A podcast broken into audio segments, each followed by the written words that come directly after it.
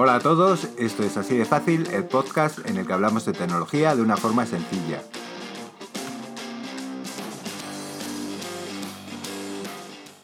Muy buenas tardes, ¿cómo estamos, Alberto? Buenas tardes. Pues nada, de vuelta de vacaciones, eh, hemos incumplido nuestra promesa de grabar en agosto, pero ha sido imposible. El trabajo. Eh, no, y esta vez es el trabajo de verdad. Sí, el tuyo. Sí, el mío, justamente el mío. Cambios laborales, julio y agosto hasta arriba. Pero bueno, eh, prometimos que volvíamos y aquí estamos. Hemos vuelto. Hemos vuelto. Venimos como el frío. Además dicen que nunca es malo... ¿Cómo es eso? Hay muchos. Eh, sí, pero hay una de estas que nunca... es- Nunca, eh, no es tarde se la dicha buena. Eso, nunca es tarde se la dicha Sí, buena o algo así. vamos, Pues sí, más vale tarde que nunca. Incluso Ese, viene ese, mucho mejor. justo es el que estaba buscando. Más vale Claro. tarde que nunca. Pues bueno, los del tarde han llegado y eh, aquí estamos. A ver, ha venido ya el fresquito. Entonces ahora ya Buah, han apetece. bajado las temperaturas un montón. y como debe ser, como Dios manda. como Esta mañana Dios me he puesto chaquetita para salir a la calle, ¿eh? Es que es como Dios manda y a ver si te pones ya Anorak, que es lo suyo. Eh, Anorak no, pero yo... Que sí, que sí, que lo suyo ya a los 4, 6, 8 grados bajo cero. No jodas, tío. Sí, sí, sí, sí. Déjate, gramos, máximas de 3. Eh, Mínima de menos seis. eh, No sé si esto que vamos a hacer lo podemos hacer y está muy bien políticamente, pero nos vamos a, ¿A qué? fumar un cigarro, quiero decir, mientras que grabamos. Pero lo hacemos porque hay que levantar España, no porque nos apetezca. Eh, Bueno, en fin. ¿Qué tal las vacaciones? O Pues verano, no, como sabes, no, yo me he solidarizado contigo y no me he ido de vacaciones Sí. porque digo, Jarillo no se va a ir. Bueno, yo al final me fui el puente. Me fui cuatro días por ahí más o Ah, menos. yo no. Sí. Yo no, yo el puente aquí de campeón, cuidando Madrid, que estaba yo solo. Estuve en Galicia y allí comiendo y durmiendo como los señores, macho. Además que sí. Joder. Sí, porque dormir se duerme fresquito y comer, ¿qué te voy a contar? Ujú. Sí, yo me hace vegano ahora. Sí. Sí, sí, sí. Mira, hoy tenemos un invitado especial. Tenemos a Laura por aquí. ¿Puedes decir algo? Hola a todos. Bien. Bueno, pues ya estamos todos y ya a ver si nos dejan grabar en paz. Y podemos seguir con lo nuestro, porque si no esto se va a convertir en un culebrón más que en un podcast, pero bueno. Pues eso, que el verano tranquilo, pasando calor y esas cosas, luchando, eh, trabajando un poquito y nada, y deseando ya que llegue el invierno, macho. Porque, Sí, porque ya hay ganas, hay ganas de nieve y de esquiar, Sí, lo juro. hay ganas de nieve, de esquiar, de vida normal, vida ordenada también, que el verano siempre te descoloca la vida. Sí, yo engordo 3 kilos, o sea que fíjate. Yo los he perdido, pero luego los he cogido y luego he perdido otros tantos también, pero eso es lo de menos, pero lo de que pero yo es el sueño, que es que yo en verano duermo lo justo. Sí, se duerme poquito, pues te acuestas tarde, al final. Me acuesto muy tarde Hay que levantarse pronto porque hay que trabajar, o sea que, bueno, en fin. Me acuesto muy tarde siempre, muy tarde y claro, el viernes llego, tal día como hoy, Mm. llego con la batería pajas. Pues nada, pues vamos a intentar que lo que nos queda ponerlo aquí en el podcast y ya, Sí, pues bueno, ya y después ya ya, veremos lo que hacemos. Quiero hablar de router hoy, de wifi, de cosas de esas. ¿Quieres hablar de wifi? Sí, de Pues wifis. Bueno, pues hablaremos La de wifi. wifis. ¿De wifis? O- Sí. Pero eso se dice wifi o algo así, ¿no? A ver, en principio es wireless no sé qué. Sí, pero wireless... que no lo de sé qué. wifi es así como en español, ¿no? Como debe ser, como wifi. debe ser. Pues bueno, pues Wifi. diremos wifi Eso. y eso. O conexión inalámbrica para los más puristas. porque también vamos. decimos Apple y no decimos Apple, pero luego como se pronuncia en inglés la Yo historia, digo ¿no? Apple. ¿Tú dices Apple? bueno, pues eso, que vamos a hablar de wifi hoy y vamos a intentar eh, que Alberto que tiene unas dudas, pues vamos a intentar resolverle las dudas a Alberto, que supongo que serán las mismas dudas que tengáis muchos de vosotros.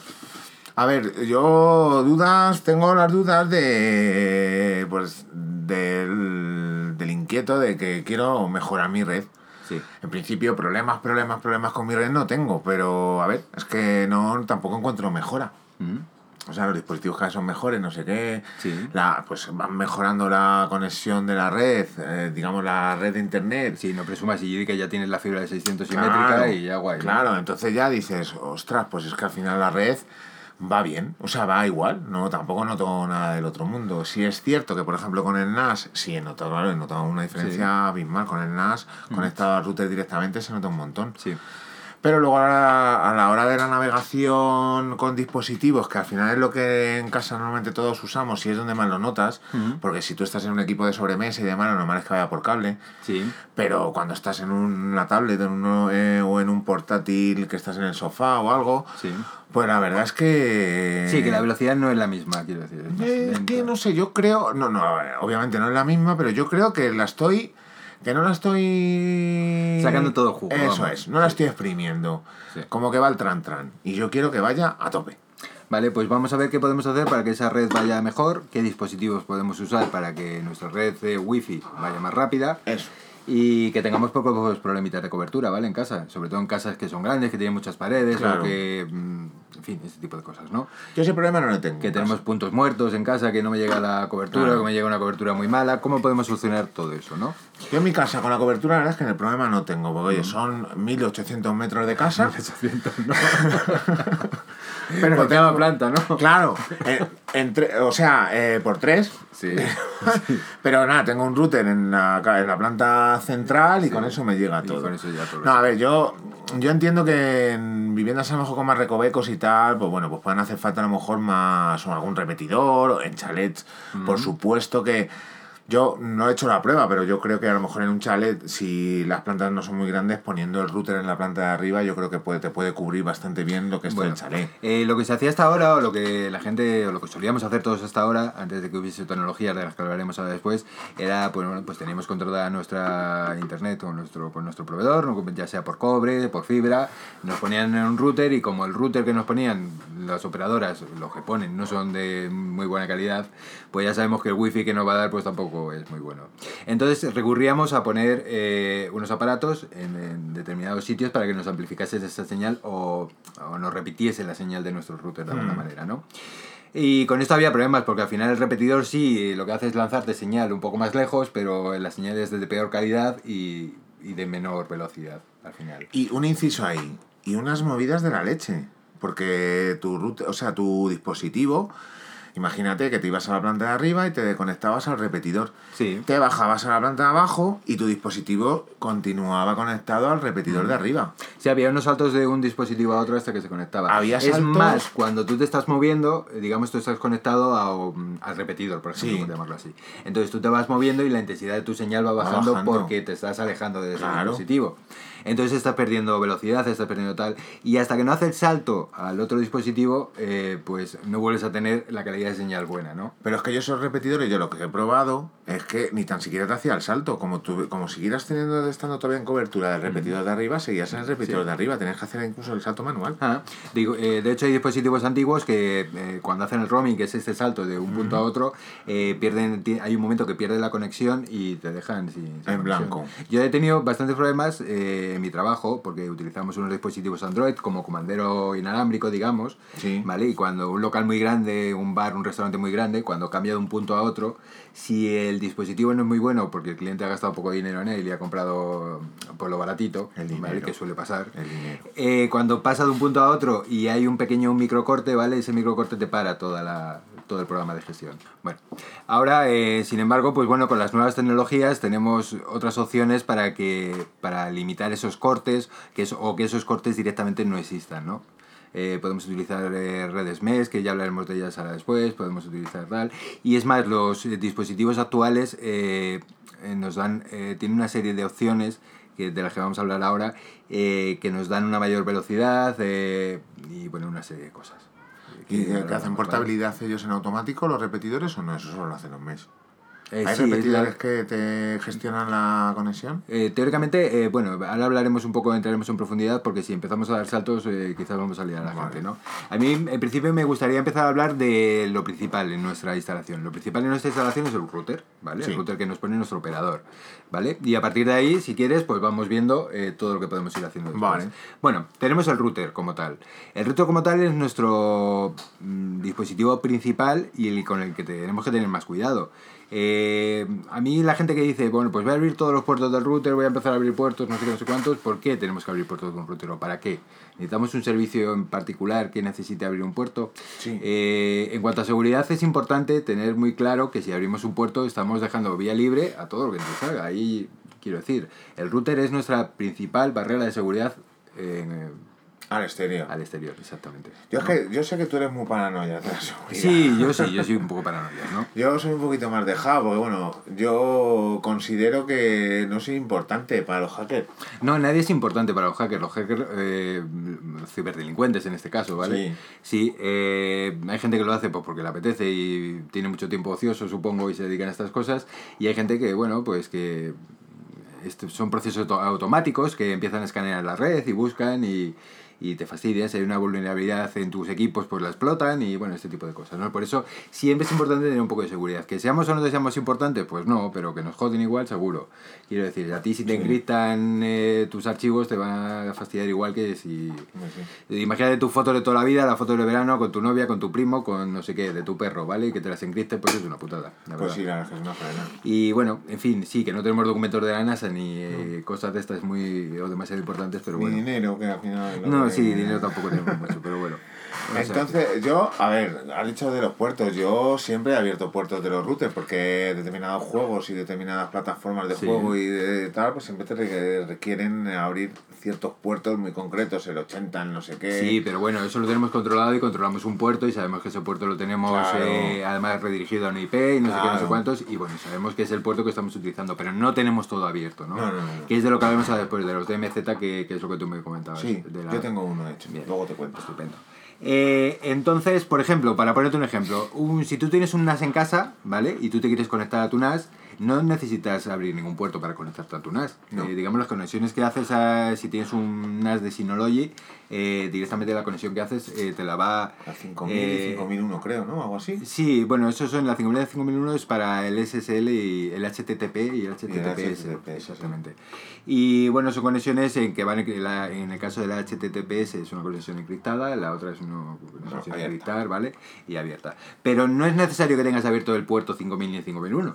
Si nos conectamos directamente a nuestro NAS, eh, Synology nos da un servicio eh, que es una conexión inversa, digamos, y eh, directamente nos vamos a conectar a nuestro router sin necesidad de abrir ningún puerto. Mm. Y además vamos a entrar al puerto 5001 porque estamos forzando una conexión HTTPS, que es la configuración de nuestra conexión desde nuestro dispositivo. Le vamos a marcar que queremos una conexión segura, no sé qué, no sé cuántos, ¿vale?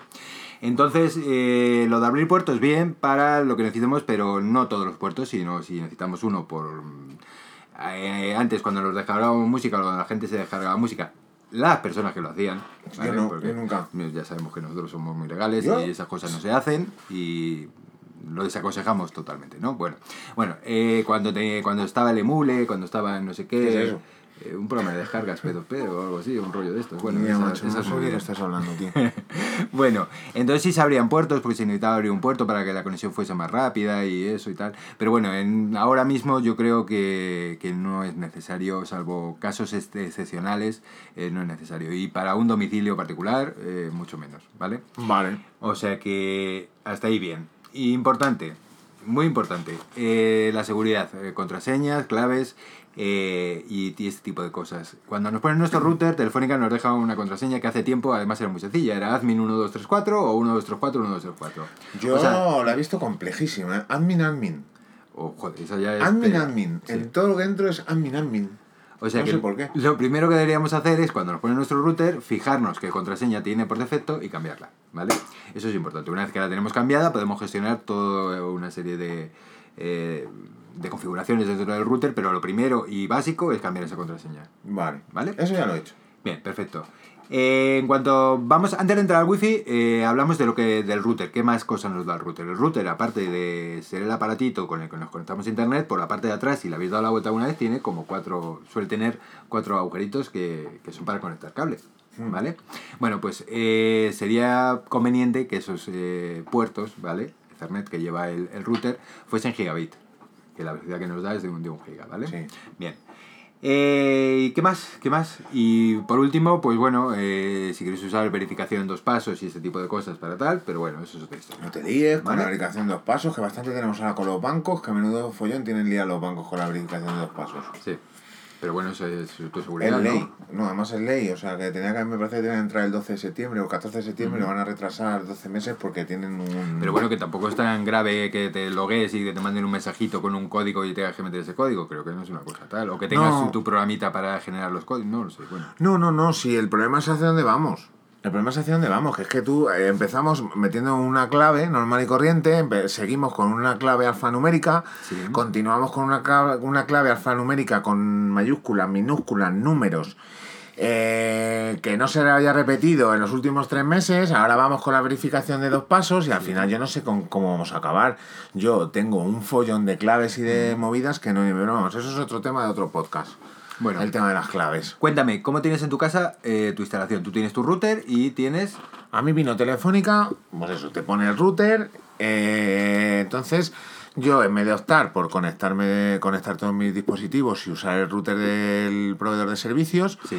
pues decidí comprarme mi propio router para gestionar mis conexiones wifi y mis conexiones por cable también.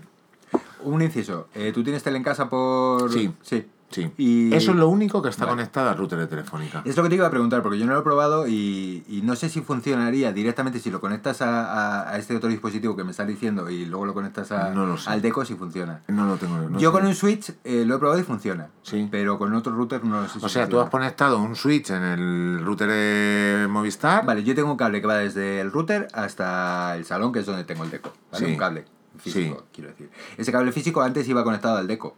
Directo. Directamente, ¿vale? Y has sacado más un día necesitaba más conexiones y dije, joder, pues Para necesito Play, más por conexiones ejemplo. por cable en el salón, ¿vale? Claro. Entonces, ¿qué hice? Pues puse un switch, ¿vale? Bien. Vale. Y de ese switch eh, le saco un cable al deco y a mí funciona perfecto. eso funciona. Sí. Vale. Sí. No, yo lo tengo directo. O sea, yo eso es lo único que no he quitado. O sea, ahora mismo tú ves mi dispositivo de Movistar y el único puerto que tiene ocupado es el de, el de la televisión. Sí, Bueno, tiene miento. Luego tiene uno con un cable gigabit sí. al router que me compré. Me fui, me gasté una pasta Ujú. en un router majo. Sí. Con buena conexión, o sea, con buena cobertura de wifi, varias antenas. Sí. Y bueno, pues un router que consideré que, que estaba bien. Vale, ¿y el router que tienes, eh, qué tecnología usa? Es una tecnología de estas que tiene todas las variantes, estas que te pone Wi-Fi, BNG, AC, no sé Vale, qué. Vamos a empezar por eso, por los estándares Wi-Fi, Eso ¿vale? es. Bueno, el primer estándar que, del que hablaremos, de los más modernos, que hay estándares muy antiguos que tampoco vamos a entrar, sería, por ejemplo, el Wi-Fi A, o lo que ahora se denomina en la, eh, Wi-Fi 1, ¿vale? Porque le han cambiado de denominaciones y ahora, si veis en una cajita Wi-Fi 1, bueno, Wi-Fi 1 no vais a ver porque ya no se vende, pero, por ejemplo, para los AC, para el Wi-Fi AC, que es lo que estamos viendo, creo que lo- ahora se llama Wi-Fi 5. O sea, si ves Wi-Fi 5 o Wi-Fi AC, quiere decir lo mismo, es, es lo Vale. mismo, al fin y al cabo. Los routers que nos podemos encontrar ahora mismo eh, en casa o, o por ahí, pues eh, serán a partir de, yo creo que, que BES ya quedará poco por no decir nada, eh, G tampoco creo que haya mucho, ¿vale? Y eh, estaremos hablando de Ns o ACs, ¿vale? Sí. Teóricamente. El mío AC llega. El que no he visto es la tipología AD, que se llama AD sí, porque no la conozco. digamos que es la próxima, el próximo estándar que viene y pues bueno, como todos es una mejora, nos dará más velocidad y, Y más pasta. Y más, bueno, más pasta no, porque al final eh, Sí, pero será un estándar que tal y bueno. Pero no, pues, van al router otra vez para Sí, a la tecnología Pero AD. si no, ¿de qué van a vivir esta pobre gente que vende en estas cosas, todo. ¿Y de qué vamos a vivir nosotros? Eh, Bueno, eso ya sería otra vamos. historia. Bueno. Bueno, pues el caso es ese, que yo lo tengo, lo monté en mi casa, entonces pues uso, eh, bueno, lo monté en mi casa y automáticamente lo que hice fue anular el router de Telefónica eh, Sí. por medio del DMZ. Ajá.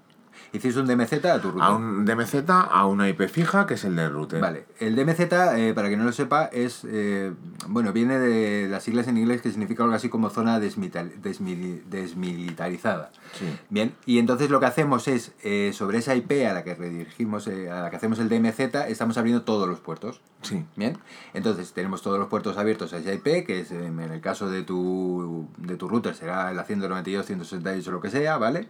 Sí. Y lo que estamos haciendo, o lo que tú supongo que harás, es gestionar los puertos directamente desde tu router. Exacto. Desde tu router que tú compraste, no el de, que te han dado. La suite, la suite de gestión de mi router la veo muchísimo más amigable y muchísimo más sencilla, aparte que hay muchísima más documentación Sí. y muchísima más, pues puedo actualizar firmware, Sí. puedo, digamos que es mío. Sí, que puedes trastearlo. sí. Claro, lo puedo gestionar y lo puedo romper. Y no tengo que andar dando explicaciones a nadie. Sí. Entonces es lo que hice. Hice el DMZ a mi router y entonces yo configuré mi router con mi nombre.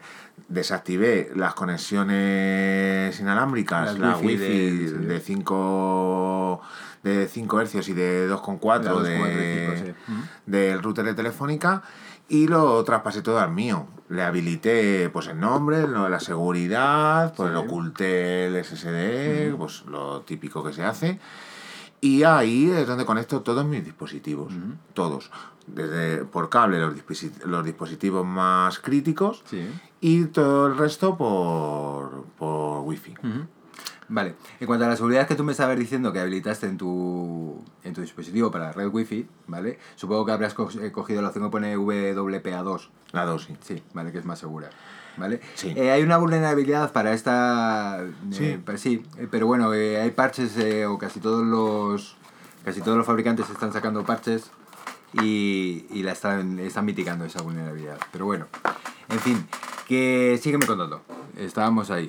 Perdona por. Pues eso, yo no, pues eso, no, si tampoco, a ver, entonces ya a partir de ahí empecé a conectar todos los, todos los dispositivos a mi router. Vale. Y toda la gestión la hago desde mi router. Eh, tengo conectado en mi router el, por cable el NAS. eh, tengo conectado por cable la tele, tengo Sí. conectada la Play Sí. Y tengo con no tengo conectado. Ah, y el sistema domótico. Ajá. Estupendo. El resto va todo por, eh, por, Por, wifi. Vale, perfecto. En cuanto a wifi, eh, supongo que tu dispositivo tiene eh, eh, el wifi que tiene, ¿vale? Es el de 2,4 y el de 5 GHz. Sí. ¿No? ¿Vale? Bueno, eh, la diferencia entre el de 2, eh, entre el wifi 2.4 y 5 GHz es la calidad de la señal y el alcance que tiene. El 2.4 es más lento, pero la calidad es mejor y es, eh, digamos que la señal eh, llega más lejos. Y es más Vale. estable, ¿no? Eh, si estás más lejos. es De alguna forma, si estable. estás más, eh, más retirado del punto, sí es más es la conexión más estable, ¿vale? Ujú. Eh, la de 5 GHz es mucho más rápida, pero su alcance es mucho menor. Ah. ¿vale? Es La, la- la sea principal que- diferencia es esa. Puede darse que en un punto de la casa eh, a 5 GHz vaya más lento que a 2,4. Sí. De hecho, además, eh, si tú... No lo ves realmente, pero si en tu dispositivo lo que está haciendo es cambiar de, de una a otra, ¿vale? Y si ve que la de 5 GHz eh, tiene una calidad baja, lo, se va a cambiar directamente a la 2,4, ¿vale? Eso me da algún problema. Los cambios de 5 y de 2,4 con los dispositivos. Y te voy a decir con qué, con el altavoz Sonos. Eh, y la pues, aplicación Sonos. Es posible, es posible que sí. Porque el, el, el- A ver, te diré. La tablet o el móvil se conectan, a veces se conectan a 5. Ah. Y el altavoz, el que yo tengo, solo tiene de 2,4. Entonces hay algunas veces que no encuentro el dispositivo, no encuentro el altavoz porque al estar en 5 Hz, 5 GHz, eh, no encuentra el, el altavoz. Y es algo que no entiendo, porque al final Debería encontrarlo porque están en la misma red. es la misma red. Pero yo puedo nombrarlas distinto a las dos redes, ¿no puedo diferenciarlas? Eh, sí, podrías, podrías hacerlo. Por ejemplo, eh, mm, yo tengo en casa el, mi punto de acceso wifi, ¿vale? Es, es de la marca Ubiquiti, ¿vale? Sí. Y en Ubiquiti yo puedo tener eh, la red con el mismo nombre para las dos, eh, eh, de- digamos, para el 2.4 y el 2.5, o poner un nombre diferente a cada una de las Sí. dos. Y obligar a los dispositivos de 2.4 que se, que se Conecten a una. 2.4 y los de 5 que se conecten a 5. Pero eso te produce tener dos redes. Eh, pero al fin y al cabo los dispositivos se ven porque están en la ¿Se misma ven? red, ¿vale? Sí, sí, se sí. ven, sí. Vale, pues yo creo que tengo problemas con eso. Sí, se ven en la red porque al final siguen estando en la misma red, ¿vale? Están conectados, eh, digamos, a, a- al 245, pero eh, quiero decir, al final es la misma red, sí, eso es. Pues yo pensé que no, porque ya te digo que tengo problemas con el altavoz Sonos. De hecho, eh, la red de 2.4 se sigue utilizando muchísimo porque casi todos los sistemas domóticos se conectan a 2.4, las bombillas Todos. Philips, no sé qué, todo ese tipo de cosas para 2.4. ¿Por qué? Porque se entiende que eh, puede estar en un punto alejado de la casa y le tiene que llegar bien Ah. la señal. Yo es que para eso eh, compré un, una centralita domótica. Sí. Para evitar saturar en exceso la red wifi de mi casa. Entonces, directamente todos los dispositivos se conectan a una red individual, o sea, a la red individual de Domus. Yo uso Edomus. Sí. Entonces, todos van conectados al, a la central domótica. Sí. Entonces, solo tengo una conexión de la central domótica a internet, o sea, a la red, A la red, que sí. es el, la centralita. El resto van todos individuales. Entonces, eso no me lo satura.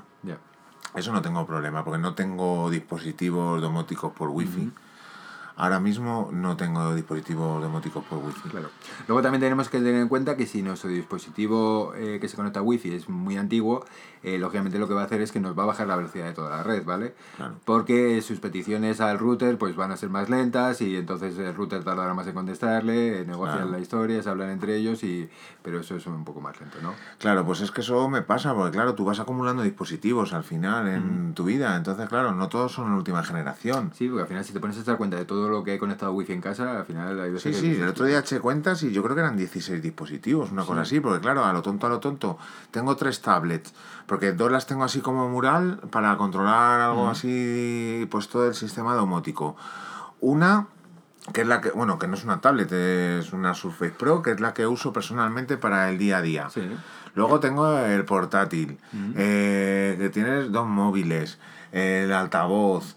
Uf, Es que al final dices, es que tengo un montón de dispositivos conectados y yo digo, esto lo mismo se ha petado y por eso va tan lento, porque es que no he notado una mejoría en mi red con respecto a tener 10 GB de velocidad que a tener 600. Sí, a veces es bueno también eh, de vez en cuando reiniciar el- los routers, ¿vale? Porque los routers también de vez en cuando se quedan como un poco pillados. Sí, Sí. eso... Y es una solución muy tonta, pero casi, casi siempre funciona. Quiero Casi lo apagas, lo enciendes y parece que funciona Sí, todo bien. El teléfono no funciona muy bien, lo reinicias y empieza a funcionar bien otra vez. Es ¿no? verdad. O sea que bueno, en fin.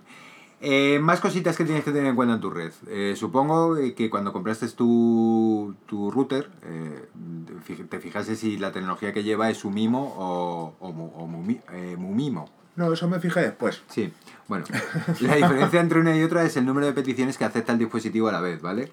Eh, los que son su mismo aceptan una, una petición por- de un dispositivo por, a, a la vez, ¿vale? O sea, hace una petición, responde y cuando tiene su respuesta, pues bueno, deja el, el- el libre la o sea, que esto es comunicación para como otro. un baño, si está ocupado, está ocupado. Sí, imagínate una casa con un solo baño y tres personas a ducharse a la misma hora. Pues, Pues, hasta que no uh. sale el primero, no puede entrar el segundo, Vale. ¿vale? Claro, al final sales una hora más tarde de casa. Vale, claro. Eh, vamos más lento, realizamos todo y al final el último, pues se tiene que ir corriendo a trabajar. Y eso ahora ya hay tecnología que lo suple. Claro, ahora tenemos dos o tres baños en casa, eh, dependiendo un poco de tal, y eso se llama eh, Mumimo. ¿Y qué es el Mumimo? Pues el Mumimo es que, que le podemos hacer varias peticiones a la vez desde varios dispositivos diferentes a nuestro, a nuestro dispositivo. ¿Y es real? ¿Funciona real o luego Sí. no te encuentras con el cuello botella de calentador? Que no da agua no, para funciona, los funciona realmente. Y dependiendo de la caldera que tengamos, si es mejor o peor, siguiendo el símil, pues tenemos eh, la tecnología Mumimo, que sería 2x2, 3x3 o eh, 4x4, ¿no?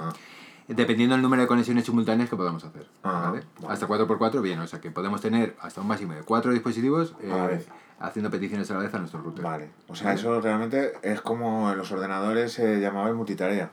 Sí, que podemos tener varias aplicaciones corriendo a la Varios vez. procesos corriendo. Es. Vale. Sí, sí, sí. Vale, vale. Eso es, eso es.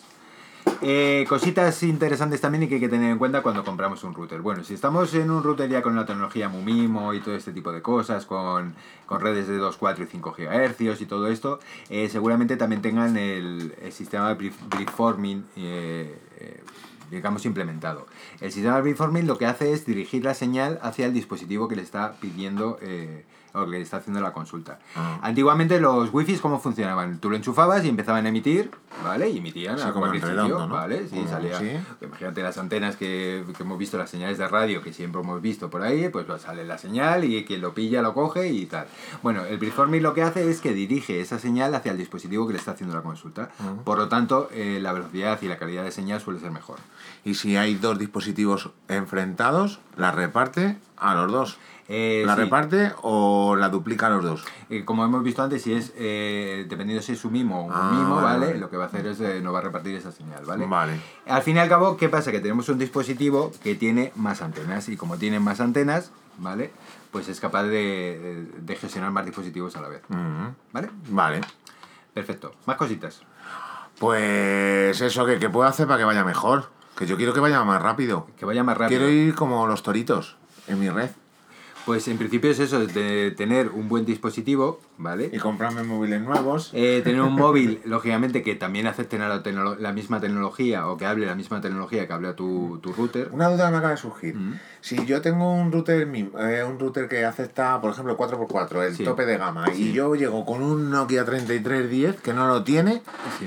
¿le ocurre algo a esa tecnología? Que seguramente la red vaya más lenta. No porque pase nada al router, sino el router sí va a seguir aceptando las conexiones de, si estamos hablando del de 4x4, de cuatro dispositivos, ¿vale? Sí. Pero una de ellas va a ser más lenta. ¿Por qué? Porque tu dispositivo, tu móvil, en este caso Nokia, que es más antiguo. será tecnología A o B y la conexión va a ser más lenta. Ah. Y eso va a ralentizar la red, claro, lógicamente. Vale. ¿Vale? De alguna manera también. Vale. Eso es.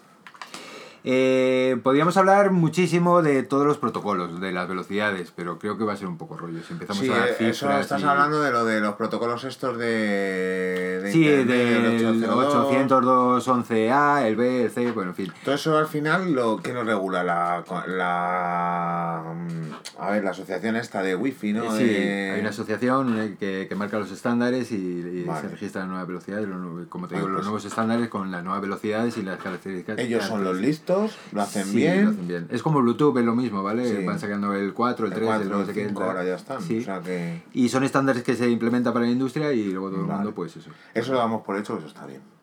Eh, Ahí yo no, aunque no esté bien, no vamos a hacer nada. Ellos siempre hacen pruebas eh, muy específicas y en lugares En muy controlados y claro. nunca va a ser como en tu casa, quiero decir. Ellos Por no eso tienen la velocidad que tienen. Ellos no tienen un microondas metido en el laboratorio, ni tienen, yo que sé, que ni azulejos puestos en la pared, Claro. ni ese tipo de cosas que lo que hace al final es restaste señal o, o que la señal sea de peor calidad, ¿no? Yo no tengo microondas, o sea que yo no tengo ese problema. Bueno, yo sí. Pero bueno, cuando pones el microondas, pues eso afecta Pero a ti no te va lenta. Eh, bueno, va lenta y no va lenta, dependiendo de... Porque yo tengo un iPhone, tú tienes un Android, debe ser por eso. Yo creo, creo que no creo. Pero bueno. Yo creo que Yo tengo dos Android ya. Por fin me he quitado el puñetero, la puñetera manzana de en medio. A tomar por saco. No, no lo sé exactamente, pero mm, no es que vaya ni mejor ni peor. es de- según el dispositivo con el que esté, yo tengo un iPad mini que es muy antiguo, eh, Sí. antiguo y ese sí se nota que va muy despacito. Claro. ¿Vale? Se nota que, aparte de que el hardware que tiene es peor, pero bueno, la tecnología wifi que tiene también es Y inferior. que era despacito hasta sin conexión en local también. Sí, va despacito, quiero decir. claro. ¿Vale? Pero bueno, el iPhone 10 que tengo, pues eh, sí va bien, es considerablemente bien, quiero decir. O el tablet. Yo también tengo una Surface, eh, que, que no Sí. te pienses que yo tal. tengo una Surface para trabajar y también funciona muy bien con el wifi. O sea Sí, que, sí. porque el Apple ese que tienes, el 10 ese, nada, nada ya, ¿no? ¿Cómo que bien? se, que se llama nada. Está a tope, tío, está a tope. No, de verdad que funciona muy bien. Sí. Y estoy pensando, me estoy pensando si voy a cambiar este año de iPhone o no. Porque es que no lo tengo muy claro. No sé. No lo tengo muy claro. Va muy bien los Huawei. Mm, Sí, eso dicen. El P30 lo regalan. Sí. Bueno, ya no lo regalan, ¿eh? Ya no tanto, ¿eh? Hoy me, hoy me lo han ofrecido el P30 Pro por 399 euros. No jodas. Pero mira, Pues- tengo aquí el mensaje. Pues es un precio muy Es bueno, ¿eh? que digo, yo voy a esperar Navidad porque como todo esto yo creo que se va a recrudecer y va a ir a sí. peor, pues eh, seguramente, a ver, no, no sé si lo, no lo tengo aquí ahora mismo, macho. Mira, sí. Por cliente especial P30 por 399. Pues es o menos. Pues es un precio... Sí, lo que pasa es que no tengo necesidad ahora mismo de cambiar el móvil, porque bueno, ya sabes que mi Nexus 6P va ahí con lo último de Android, que se lo puso, se lo pongo ahí con mis cositas, y con ese voy de lujo, o sea que no tengo necesidad. Pues eh, lo que te decía, eh, no sé si voy a cambiar el móvil, no sé, voy a esperar. El martes es la, la presentación y veremos a ver. Veremos Sí. a ver. Lo que he visto no me gusta mucho, quiero decir, no me gusta mucho eh, cámaras. físicamente, me quedan feas. No sé si lo he visto en la mano será diferente, pero lo de las tres cámaras ahí puestas Habrá que esperar a que No. empiece el rastro y ya lo vamos viendo. y ya iremos viendo. O sea que nada, pero bueno, si seguimos hablando un poco de wifi, ¿vale? Y de mejoras en casa, A ver, ¿por qué no me hablar de velocidades? eh, ¿te voy a dar velocidades. Sí. Es que me tengo que leer todo esto y va a ser un coñazo para la gente, ¿eh? No, pero por ejemplo, eh, ¿qué diferencia hay entre... Diferencia me refiero a, a lo bruto. A lo bruto. ¿Qué estábamos hablando? ¿Qué velocidades se daban los primeros routers y qué velocidades se están dando ahora los últimos routers? Eh, bueno, ¿Por cuánto multiplica la velocidad, más o Eh, menos? Pues espérate que me lo encuentro, que lo tengo por aquí y no lo encuentro exactamente, pero te lo voy a decir. Mira, por ejemplo, el, el estándar 802.11g, o sea, lo que conocemos por el... ¿Ese es el- último? No, no es el último, es uno de los primeros. Vale. segundo, porque el de la no lo encuentro... Sí, lo tengo, mira. Te digo, el de la eh, nos daba hasta 54 megabits eh, por segundo, ¿vale? Vale. De velocidad. 54. máxima. Velocidad que nos dice el estándar. Sí, lo que en viene siendo en eh, cosas óptimas, o sea, en Sí, circunstancias óptimas, meteorológicas, de todo. Sí. Bueno, el B eh, nos decía que llegaba hasta los 2 megabits eh, por segundo. Megabits, eh, megabytes. Sí.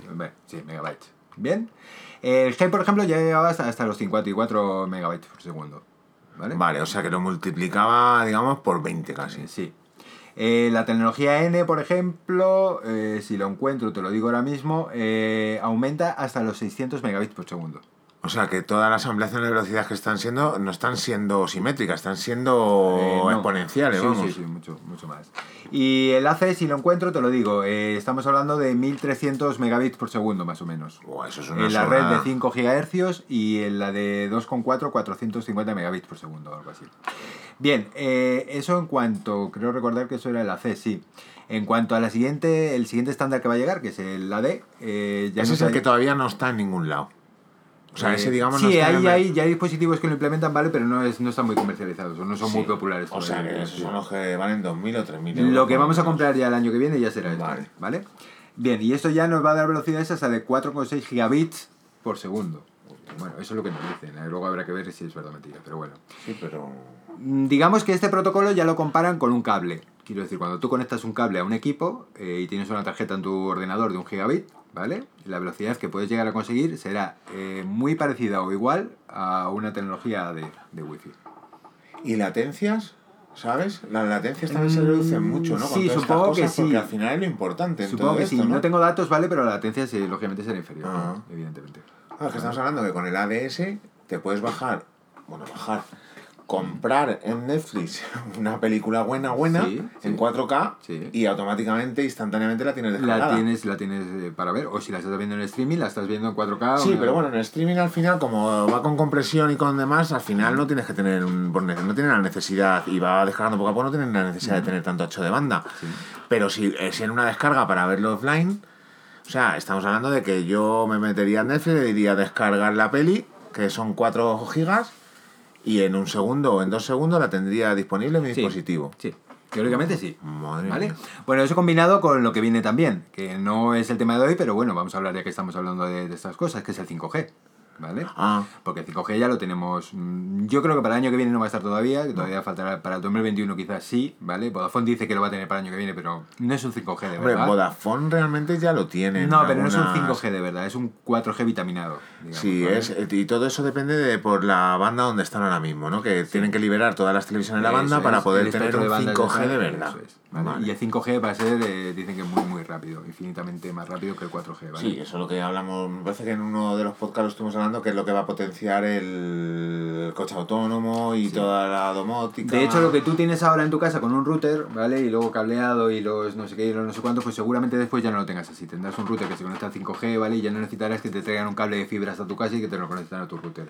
Directamente será todo a través del 5G. Pero siempre va a ser más rápido un cable. Eh, dicen que el 5G va a ser infinitamente Más rápido. que Puede dar casi una velocidad muy semejante. Sí, sí, pero muy semejante, pero siempre será mejor un cable. Eh, yo a día de hoy prefiero un cable, pero... Atmosféricamente con situaciones eh, climáticas, eh, pues tormentas. Sí, claro, evidentemente. No sé, obvi- obviamente para a lo mejor sitios remotos y demás, pues te viene mejor.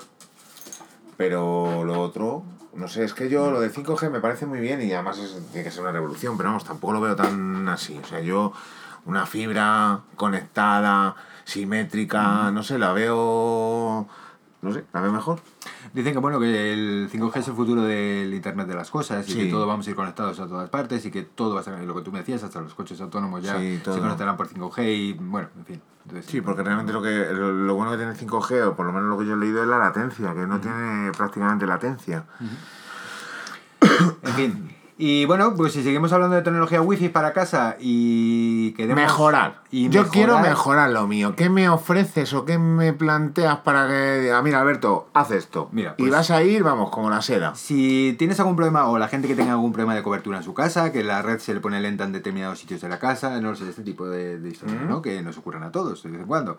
Pues bueno, eh, lo que deberíamos optar es a una red MES o una red mallada. ¿Qué es eso? ¿Qué es esto? Bueno, eh, antes hablábamos de que teníamos eh, hace años, ¿vale? Teníamos nuestro router, o hace años, o ahora mismo también lo podemos tener. Teníamos nuestro router y teníamos repetidores, ¿vale? Y estos repetidores lo que hacían, cogían la señal de nuestro router y nos la llevaban un poco más para allá, pero perdían velocidad. Cada vez que había un, un repetidor, estábamos perdiendo velocidad. Como ¿Bien? las fotocopias, ¿no? Que vas haciendo fotocopia fotocopia fotocopia. Fotocopia y cada vez se ve peor. peor, sí. Vale. Y la última ya no se ve nada, ¿no? Vale. Pues bien, pues esto es algo similar. Eh, el tema con la red MES es que no funcionan así. No es un repetidor como tal, sino que eh, cada punto MES, digamos que te está replicando a la misma velocidad en cualquier sitio.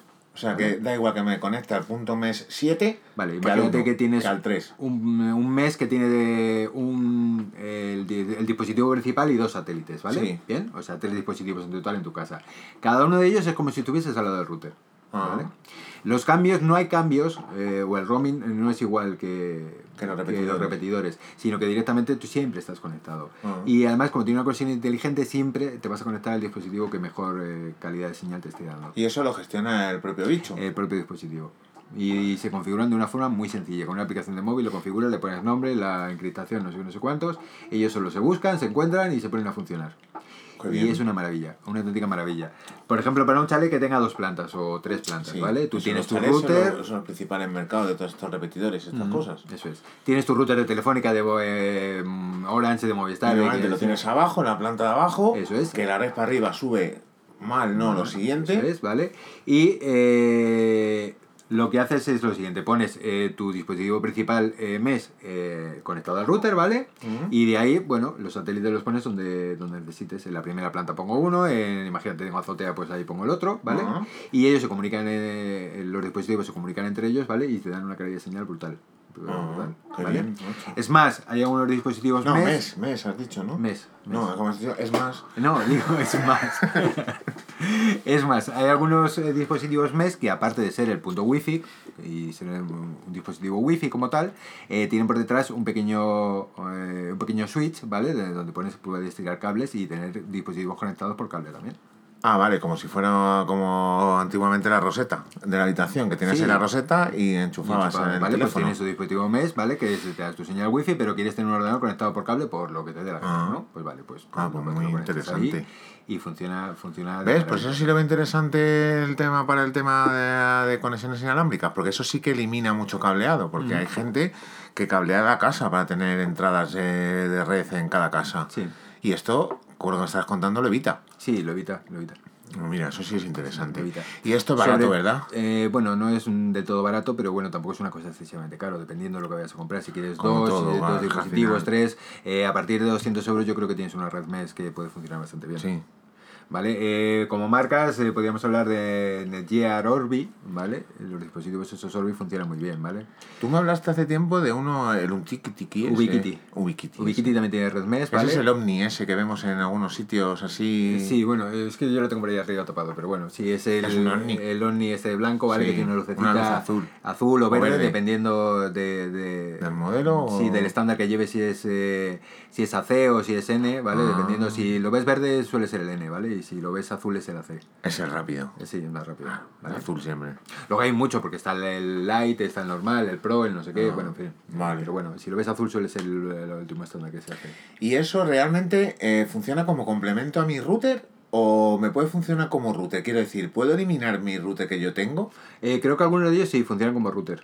Vale, o sea que el único que no puedo eliminar es el de la operadora, obviamente, porque el de la operadora me va dando todos los servicios y toda la configuración. Evidentemente, si tienes televisión, el de la operadora no lo vas a poder quitar Vale. nunca. Pero yo puedo eliminar mi router que tengo actualmente y en vez de llegar a imponer el, el- la red mesh directamente en un puerto de mi router, elimino mi router Sí, y puedo hacer toda la gestión de a enrutamiento ahí. sí, Vale, eso es. vale. ¿Puede haber una red mesh o puedo tener un dispositivo mesh con un solo dispositivo? Eh, no, No. vale, eso sería un punto de acceso normal. Vale. Es que te lo pregunto porque yo ahora mismo no lo necesito, pero no me gustaría, por ejemplo, comprarme un cacharro y o bien tener uno de ellos en el cajón Sí, o bien comprarme un cacharro que luego no sea ampliable. O sea, eh, hay compatibilidad entre dispositivos mesh. Yo me puedo comprar un dispositivo mesh y dentro de un año comprarme otro y enlazarlo a y poner un satélite más y tal Claro. cual. Eso ahí lo tienes que mirar muy bien cuando vayas a comprarlo, porque hay algunos que se puede y hay otros que no se O puede. sea, que va como ¿vale? todo, Sí. cerrar con el fabricante. Si me compro Asus, seguramente Ah, sí. no, eso está claro. Quiero decir, seguramente si tú te compras uno, imagínate, Google también tiene una red mallada, ¿vale? Sí, Eh, tiene- unos routers de red sí. mallada. Eh, seguramente el de Google, eh, seguramente no, estoy completamente seguro que no se puede enlazar a un Orbit, por ejemplo. Ah, vale. Porque bueno, tendrán sus historias y se embarcarán de una forma diferente y trabajarán sí. de una forma diferente y no, no, no se podrá seguro. O sea que algo llevan de inteligencia dentro, llevan algo de. Cuando de compramos este tipo de dispositivos tenemos que pensar no en la necesidad que tenemos hoy, sino en lo que vamos a tener mañana, ¿no? que es lo que iba. Tenemos que pensar un poco y decir, bueno, pues si tengo esto, pero mañana voy a tener esto, no sé, pues yo creo que necesito dos satélites o necesito solamente un satélite y el principal, no lo sé. Pero es que eso es lo que iba, porque si te compras ahora una, un dispositivo mes eh, con dos cacharros, por ejemplo, porque más a lo mejor no vas a necesitar, y uno lo guardas en el cajón, pues claro, si no lo vas a usar hasta dentro de dos o tres años, pues es que, macho, vas a decir, es que tengo ahí un dispositivo muerto de asco. No, pero lo pones y lo tienes funcionando, quiero decir. Claro, pero oye, pero tener dos dispositivos para tener dos dispositivos para nada, no sé, tener. Luego al final, claro, llenar la casa al final de radiaciones, que no Sí, sé yo mucho de eso, eh, a mí eso me da un poquito igual, pero yo qué sé. Yo tampoco lo he pensado nunca eso de las Yo radiaciones, pero, bueno, pensado pero es que vivimos en de radiaciones, estamos delante de un ordenador que hay mucho tiempo, eh, sol, tenemos la tele, tenemos no sé qué. El Sí, mayor radiante es el sol, que no se Evidentemente, funde, ¿no? ¿no? se podría fundir. Tenemos microondas que tampoco pasa nada por tener un microondas en casa, porque Por la radiación que emiten es eh, nada, cero, o sea bueno, en fin, no lo sé. Pues no sé, ya veré a ver lo que hago, macho. O sea que, bueno, y un poco hablando muy genéricamente de todo esto, eso sería una red wifi y cómo podríamos mejorar más o menos una red wifi. Vale, eh, la gestión de la gente que viene a tu casa. Sí, ¿Tú cómo lo haces? Vale. Pues claro, aquí estamos hablando, déjame la contraseña de la wifi. Y al final es como funcionamos todos. Déjame la contraseña de la wifi. sí, es lo lógico y lo típico que hace todo el mundo. Cuando llegas a casa, oye, déjame la clave de wifi y me quiero conectar. Pues yo ahí la quiero clave- tener seguridad. Bien, pues bueno, las redes, eh, cualquier dispositivo de estos MES que hay ahora, o de los que hay actualmente que no sean MES, quiero decir, tienen red de- una cosa que se llama red de invitados. Sí. ¿Vale? Eh, si la gente que tenga Apple y que haya tenido un router de Apple, eh, el iPod Stream o el Express o este tipo de cosas, eh, hace años que ya existe, quiero decir, tanto en esos dispositivos como otros. Tú puedes crear una red eh, que se llama red de invitados. Ah, ¿Qué es una red de invitados? Es una red que está eh, separada de tu red. Quiero decir, si yo me conecto a la red de invitados, yo no voy a poder ver tus dispositivos. O sea que es como si fuera directamente. Imagínate que tengo dos redes en mi casa, Sí. ¿vale? Imagínate que tuviera... En una tengo todo y en otra no en tengo una nada. tengo mis historias y en otra, para la gente que viene a casa, les dejo que Y la red esa de invitados, o sea, va directamente a internet. Es como Sí, si fuera a internet. simplemente directamente a internet. Le damos una conexión a internet y se acabó. ¿Vale? Ajá. En las empresas funciona algo similar, ¿vale? Las empresas que implementan sus cosas como Dios manda tienen una red wifi propia, ¿vale? Eh, que no dan acceso a la gente que viene de fuera y una red para el que viene de visita, no sé qué, para que se pueda conectar a Sí. internet y hacer sus cosas. Además, ¿no? la las empresas para ser chic y para ser buenas, buenas, buenas de verdad, la llaman red guest. Sí, bueno, sí, es Porque que si lo de no inglés, en inglés, claro, es que ya sabemos que si- fuera, si, no está estamos fuera, hablando en inglés, pues no funciona, ¿no? Pues bueno, aquí hablamos de red de invitados o, o eso que, que viene a ser lo mismo, Vale. ¿no? Eso es. Vale, pues eso también lo tengo que hacer. Mm. Porque siempre viene alguien a casa y siempre al final pues tienes Sí. que andar metiéndole la clave o haciendo la clave o De hecho, además, para que en la las, red redes de no sé invi- qué. en las redes de invitados también puedes eh, poner controles parentales, decir, bueno, de tal a tal hora puedes estar conectado, o te doy, mm, yo qué sé, media hora de conexión y luego te desconecto, en fin. También de puede haber filtrado de Mac, de Eh, ediciones Mac y eh, todo el rollo, ¿no? Sí, pero hacer un filtrado Mac en una mm, eh, red de invitados eh, yo lo veo un poco ilógico. ¿Vale? Mm. Porque cuando viene uno que vas a estar, espera que me tengo que meter, que tengo que configurar, Sí, dime la dirección verdad. Mac de tu equipo, no sé qué, no sé cuántos. Que lo hagas en tu red, bueno, me puede parecer bien, ¿no? Pero la red de invitados me parece un poco rollo. Vale, y ahora por último, en seguridad.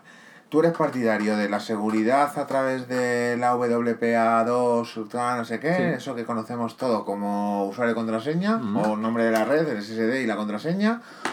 O bien tenerla abierta con un filtrado de Mac, como he visto por ahí. Eh, pues yo, evidentemente, siempre, eh, eh, siempre con VPP, VPA2, ¿vale? Que es el último estándar que hay de Ujú. seguridad, ¿vale? Con una clave robusta, evidentemente, y nada de clave de wifi abiertas. Vale. Y Cero wifi más a más, filtrado de Mac. Eh, sí, si quieres hacer un filtrado de Mac, estupendo, es una, eh, puedes implementar más. Pero es que hay programas que, aunque tú hagas un filtrado de Mac, también son capaces de detectar De y ¿no? conectarse y hacer, ¿vale? Eh, el filtrado Mac está muy bien porque para quien no tiene muchos conocimientos no se va a poder conectar a tu red, aunque tenga la clave, porque tal. Y, y eso. Pero eh, para quien tenga algún conocimiento más, si te quieren hacer daño, te van a hacer daño, ¿vale? Por lo tanto, una clave un poco más robusta, pues bien. Que también te la pueden sacar, pero bueno, es un poco más complicado. ¿no? Eh, hay otra cosa que se puede hacer en una red que es interesante, ¿vale? Si, si te quieres entretener, que es, eh, sabes que tu router, te, tu conexión te la gestiona directamente. Tú cuando te conectas, él te asigna una IP para que Sí. tú puedas navegar.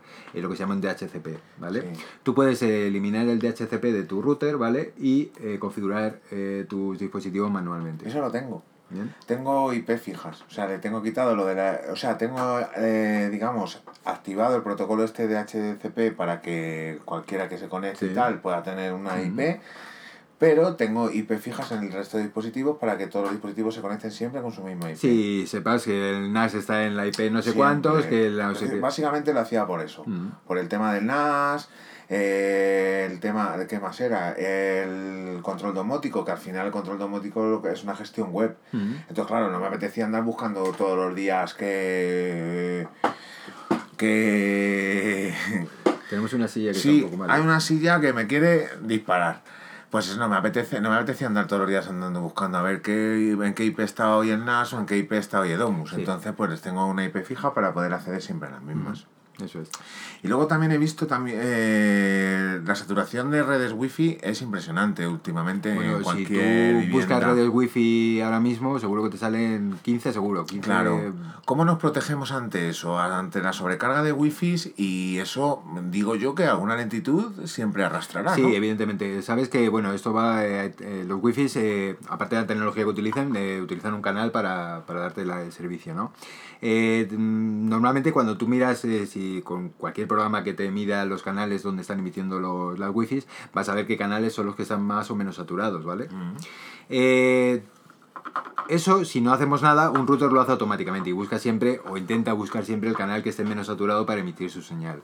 Pero a veces es imposible. En una red de comuni- en una comunidad de vecinos de un piso que yo que sé, que haya pues, 50 vecinos, 40, 30, Sí. 20 y que todos tengan su wifi, pues al final eso es un, un caos, ¿no? Un rollo. Vale, entonces eh, hay programitas que te permiten eh, ver cuál es la, el canal que está menos saturado y tú manualmente le puedes decir a tu router que emita por ese canal que está menos saturado, ¿vale? Sí, eso yo lo tengo, yo lo tengo, pero claro, es muy manual. O sea, yo, pero es que el canal que me vale hoy no sé qué me va- canal que me vale mañana Claro. precisamente por la automatización de los canales del resto. Teóricamente los dispositivos nuevos, los más modernos, eso lo hacen eh, de una forma inteligente y siempre te van a buscar que el, el canal en el que, Claro. esté, que esté menos saturado y que tenga mejor, mejor calidad de señal. Claro, yo lo que he hecho ahora últimamente, a ver si me funcionaba, es bloquear con el router de Telefónica unos canales Sí.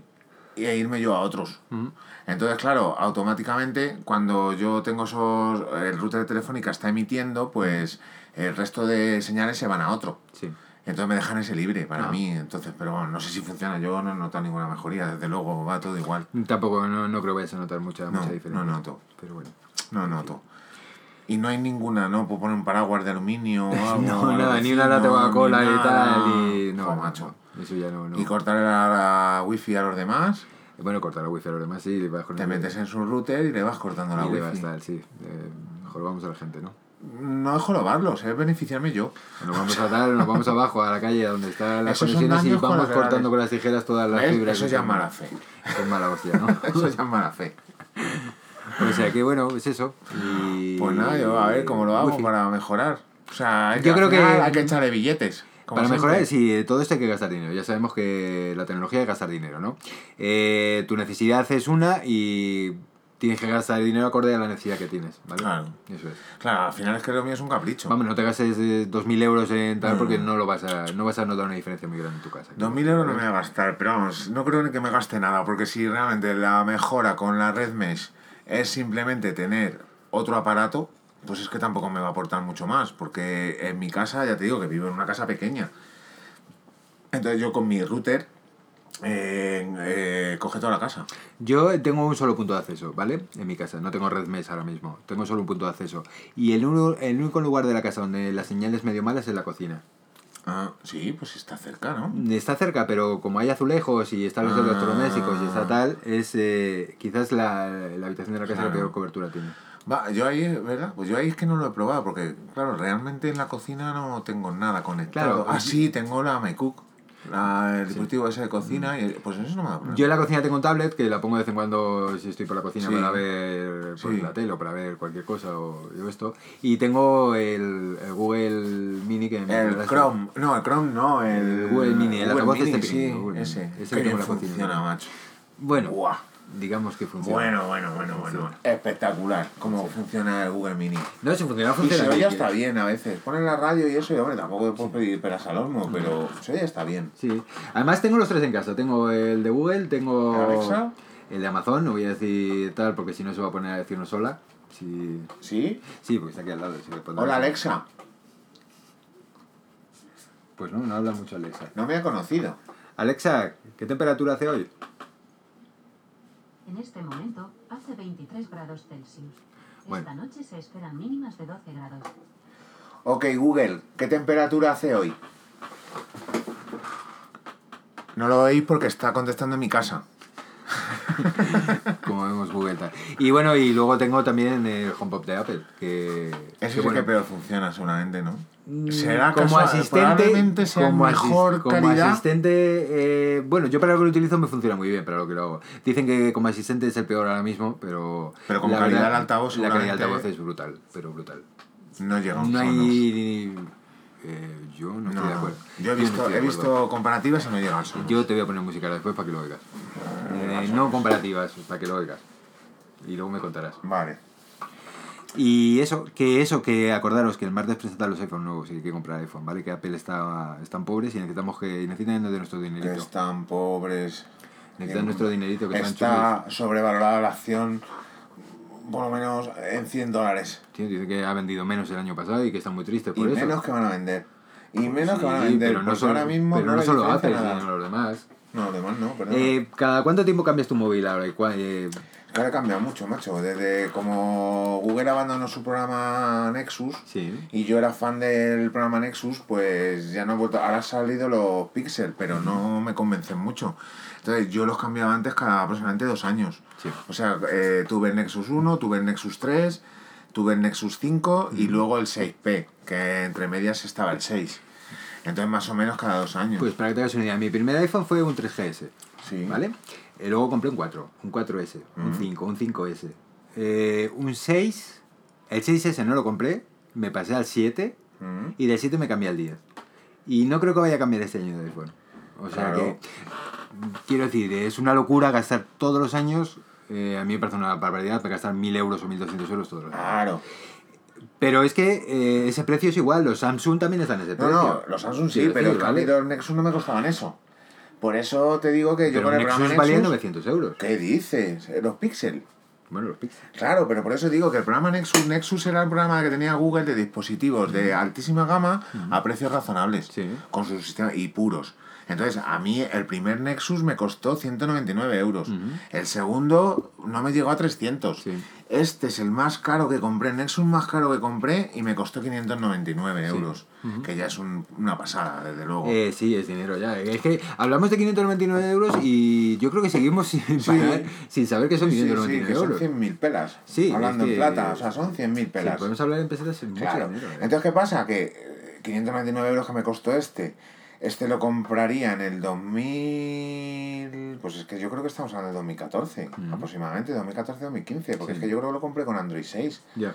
Entonces, claro, que, que lo mismo que te pasa a ti con el Apple me pasa a mí. O sea, que es que es cierto que esto no depende ya de Google. O sea, esas actualizaciones ya no dependen de Google, como a lo mejor el 10 o el 8 o el 7 sí dependen de Apple. Sí. Esto ya lo haces tú por tu cuenta, porque esto ya salió del programa y, y, lo tienes por tu cuenta. Pero que considero que 600 euros para un móvil que llevo 5 años con él Eh, está más que amortizado. está. Bueno, de hecho, yo tengo un 5S funcionando, ¿eh? Sí, 5S. pero no lo usas. Sí, sí, lo uso, lo uso todos los días. ¿Sí? Sí, trabajo. el tema que tengo ahora mismo y la historia por la que me estoy planteando cambiar este año de móvil es porque necesito un móvil con dos, eh, para poder meter dos SIM. Meter dos SIM o tener dos tarjetas, dos Ah. líneas móviles. Ahora mismo el trabajo lo llevo en el 5S, ¿vale? Porque, bueno, tal. Y tengo el, el 10 porque, para mí, eh, desvío las llamadas del, del trabajo al mío y estoy al final con un móvil. Claro. Pero cuando tengo que realizar una llamada sí lo hago con el 5S. Y la verdad es que funciona. Le he cambiado la batería, no se la cambié hace mucho, hace dos o tres meses le cambié la batería porque ya estaba Ah. un poco tal. Y estoy contento con él, sigue Yo funcionando. este también bien, he ¿eh? cambiado la batería. Sigue funcionando de maravilla un Sí. 5S, macho. o sea que- Yo sé que Por eso te- digo que a veces eh, compramos y compramos cosas que quizás eh, no Compramos la última, porque nos gusta. Nos mola. Nos Oh, gusta ir tengo a la última. Ostras, sí. sacado Apple el 14. Sí. Venga, ya lo tengo eh, plateadito en rosa. Sí. Uy, Muy bonito. Y al final es verdad que para lo que es el usuario medio y el usuario normal no merece la pena tanto dinero, no merece la pena echar. Pero es que es más, te digo. O sea, eh, ahora no sé si has visto que va a salir el Galaxy Fold, el Sí. teléfono de doble pantalla. Sí. Dos mil y pico euros. Ya, pero bueno. Yo entiendo que Estamos es, hablando de palabras mayores ya. Sí, ¿eh? es- Se nos ha ido un poquito ya de las manos. es la novedad porque son teléfonos, eh, una tecnología nueva, un concepto nuevo de, de- de dispositivo, ¿no? Y bueno, eh, al principio la tecnología es muy cara, ¿no? Luego, digamos que será un poco más barato, bajará el precio, ¿no? Y está por ver, ¿eh? Sí, está por ver. Bueno, está por ver primero que funcione. Claro, ¿vale? Que consiga que funcione. Por eso, porque 2.000 present- euros con un interrogante diciendo, a ver cómo va a ir. Porque lo que hizo Samsung tampoco me parece muy lógico. Eh, Van, dice que, van a, que presentan un teléfono que dice que lo van a vender ya mismo y al final al cabo lo que tenían es un prototipo que pusieron una tontería para que nadie lo pudiera, y que nadie eh, lo pudo tocar. No, no, pero sí, luego- sí salió, ¿eh? Y, lo- y de hecho, el problema fue que empezaron a repartir los dispositivos a periodistas especializados y fueron los que realmente vieron los problemas. Sí, Empezaron la a salir a pantalla la que, tal, que tenía un plastiquito en la pantalla y que no se podía quitar. No Claro, y la sí, rayita, que empezaron a salir rayita. Entonces, realmente sí tenían el dispositivo. Lo que es cierto lo que has dicho es que no lo tenían en absoluto testeado. Sí. Entonces, claro, lo sacaron como una beta. Entonces, claro, 2.000 euros por una beta, pues es un poco sobrada. Y ahora, pues ha pasado un tiempo razonable. Bueno, lo sé. Desde luego, no es la primera vez que le pasa a Samsung, porque con el Galaxy Note, no sé si fue el 2 o el 3, le pasó exactamente lo mismo. Sí. Acuérdate que tuvieron que retirarlos. Y El de la batería, porque tenían problemas de los batería. que sí, explotaban sí. o se quemaban, no sé qué coño le pasaba a la batería, perdón por las palabras, pero algo le pasaba a la batería. Sí. Entonces al final, eh, eso no tiene nada que ver, pero estamos como en el tema del software, nos está pasando lo mismo. Tú no te has dado cuenta en el tema del software que somos como conejillos de indias. Antes te sacaban productos totalmente acabados. Ahora siempre dan la posibilidad de descargarte betas. Sí. De hecho, Apple tiene un programa de betas público. Claro, Google, pero eso viene de Google. Sí. Eso Google lo tenía al primer momento y lo sigue teniendo y ahora Apple hace exactamente lo mismo, pero no lo hacen por ti. No, lo hacen para testear. Claro, lo hacen por ellos porque es más fácil que te estén 100 millones de personas o mm, a lo mejor no sé si se meten en ese programa 100 millones de personas, pero vamos, Sí, pero no sé cuántas mil personas. en la vida va a ser lo mismo en una empresa testearlo Sí. que hacer eso. Evidentemente. Entonces, ¿qué pasa? Pues eso que, es que al final dices todo es ahorro, todo es ahorro, todo es ahorro, pero los dispositivos no bajan. No, no, no. Oye, déjame que pruebe el Fold por 1000 euros. Pues a lo mejor por 1000 euros sí me lo compro. Mm. Porque es la novedad, Sí. pues, eh, me voy a gastar 1200 en un iPhone o otros 1200 en un Samsung, no sé ni por el cual van ya. Eh, el 10, S11 o el, 10, 11. o el S10, no, No sé, sé, cuál- no sé. por cuál van. Eh, es que no, no me gusta Samsung, a partir de esa base tampoco. Entonces, te gastas un dineral, 1200 en un teléfono probado, ostras, pues saca este a 1000 euros que la gente lo teste de, de verdad. Sí. ¿O no? Sí. Será lo suyo. Sí, sí, sí, no, Pero estoy no totalmente de acuerdo. Y bueno, pues eso, eh, así estamos. Y cada vez, pues. Tenemos pendiente el podcast de Android y iPhone. eh, sí, lo y tenemos que hacer, pero es que yo no sé, me da miedo hacerlo. No, claro, ¿no? me está bien, que tengas miedo, no tienes dónde agarrarte. puede, hacer, puede haber voces. y- Pues lo podemos hacer en remoto. no, no, sí es mejor por aquí. Zoom. A ver.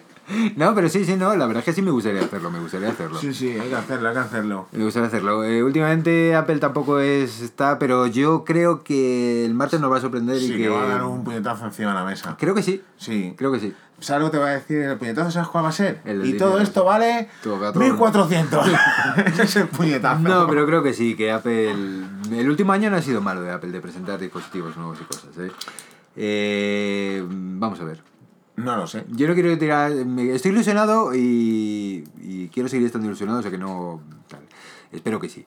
Espero No que sé, yo antes, las keynotes estas que hacía Apple, estas presentaciones, antes eran, eran de verdad. sí, ¿te acuerdas algo de que rompía. Steve Jobs cuando decía, "Ay, y una cosa más? Sí. Y siempre había una Y sorpresa. era lo que todo Sí. el mundo decía. "Ah". Era lo que revolucionaba el mercado, lo que no tenía nadie. Sí. Y eso eh, hace un montón de años que no pasa.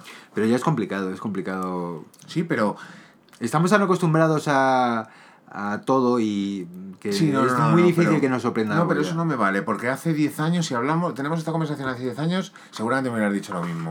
Uf, es que estamos ya tan Ya, saturados, está pero todo ya acuérdate cuando tenías el Nokia con los botoncitos y la pantalla minúscula, monocroma, no sé qué, no sé cuántos, y de repente presentaron un iPhone que era una pantalla, ¿vale? Sin botones. Táctil y que tenías todo ahí metido. Claro. Podías navegar, el correo electrónico, la música, yo qué sé. Que Pero todo, es que ¿no? tú cuando ibas con tu Nokia 3210, ya no el 33, el 3210 con tu juego del Snake, Joder, que era guay, ¿eh? es que decías, ¿qué más puede haber ya en la vida? Sí, Ya está, teléfono en la mano, ya lo tengo todo. sí, sí. Entonces, claro, por eso te digo que al final esta conversación se va, re- se va repitiendo eh, década a década, año a año. No- Claro que nos pueden sorprender. Y Apple nos podría sorprender, igual que nos puede sorprender Google, igual que nos puede sorprender cualquiera. El tema es que Apple no siga ese camino continuista de decir, pues yo le toco aquí, le pongo una batería más, le pongo el procesador más, 200 euros más. Sí, porque cambiar al final y meterle más RAM y más velocidad a un procesador Claro, y no sé eh. qué, pues bueno, tampoco nos va a dar mucho más. No, es que al final, al final es renovar un equipo. Sí. O sea, no, no estás presentando una renovación de un equipo, una actualización a lo que hay ahora de un equipo. No te está presentando nada nuevo.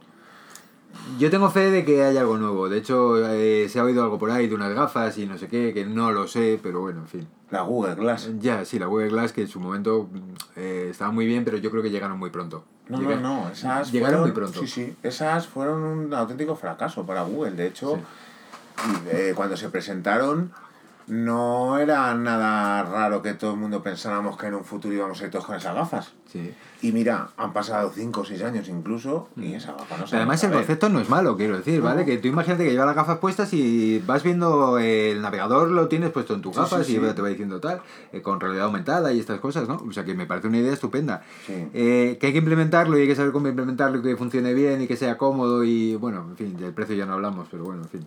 Bueno, al final, como lo que para lo que va a servir esas cosas es para vas con las gafas puestas y te va a ir indicando, ahí venden no sé qué, ahí hay oferta no sé cuál, ahí hay no sé cuánto, pues eso al final lo va a pagar la publicidad. Sí, ciertamente. O sea que ahí es lo que va a hacer, pero bueno, lo veremos. Pues eso, que En fin. el próximo día hablaremos de los iPhone nuevos, a ver qué nos han parecido. Vale. Y ya, pues eh, sí, el próximo día podríamos Me veré la Keynote, entonces venga, para poder aquí darte cañita. Y el próximo día sí, el próximo día prometemos, o casi podemos prometer, que haremos el podcast de Android y de Apple. O por lo menos analizaremos qué ha hecho Apple. Sí, creo que sí. A ver qué ha hecho, porque además, si no me equivoco, Google también a la final de septiembre tiene que presentar cosas. ¿Ah, sí? Es que no, no te lo puedo decir seguro, pero vamos, eh, creo que el lanzamiento de Android 10, ahora ha habido un cambio importante en Android, que han- se han quitado los pastelitos de encima. Ya Ah, es verdad, ya no- Oreo, ya no es como no- postres, No, ahora Ah. ya son 10. Ahora va a ser Android 10.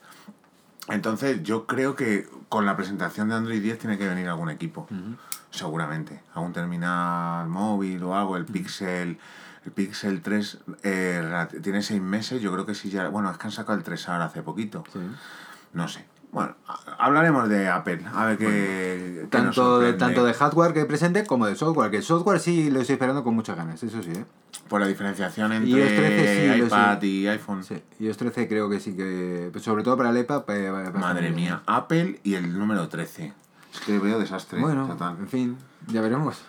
Esperemos que no, por el bien de la economía, porque. bueno, y encima está lo de China, madre mía, ¿a dónde va a ir Apple? Bu- y Madre sí, mía, madre como siga madre. Trump eh, dando... Si fin. os cuestan los Apple ahora 1.200 euros, cuando tengan todo que hacerlo en Estados Unidos va a costar 6.000 euros un Apple. Pues entonces creo que a 6.000 euros pocos a comprar. Madre mía. Pero en bueno, fin. En fin. Pues nada, Bueno, macho. Alberto, que un placer. Igualmente, tronco. Y nada, que estamos de vuelta. Estamos Sí. de vuelta y prometemos que grabaremos. No sabemos cuándo, pero seguimos grabando. Antes de que acabe el año, grabamos otro. O dos.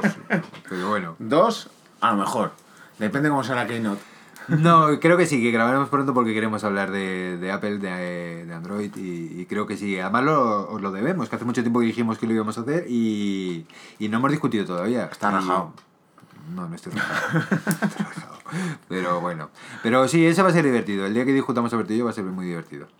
O sea que nada. Que muchas gracias por escucharnos. Que eso, que nos vemos muy prontito. Y, Y hasta otra. A seguir bien. bueno, chao. Y que haga frío. Bueno, que tarda un poco más, pero que haga frío, sí, venga. Chao.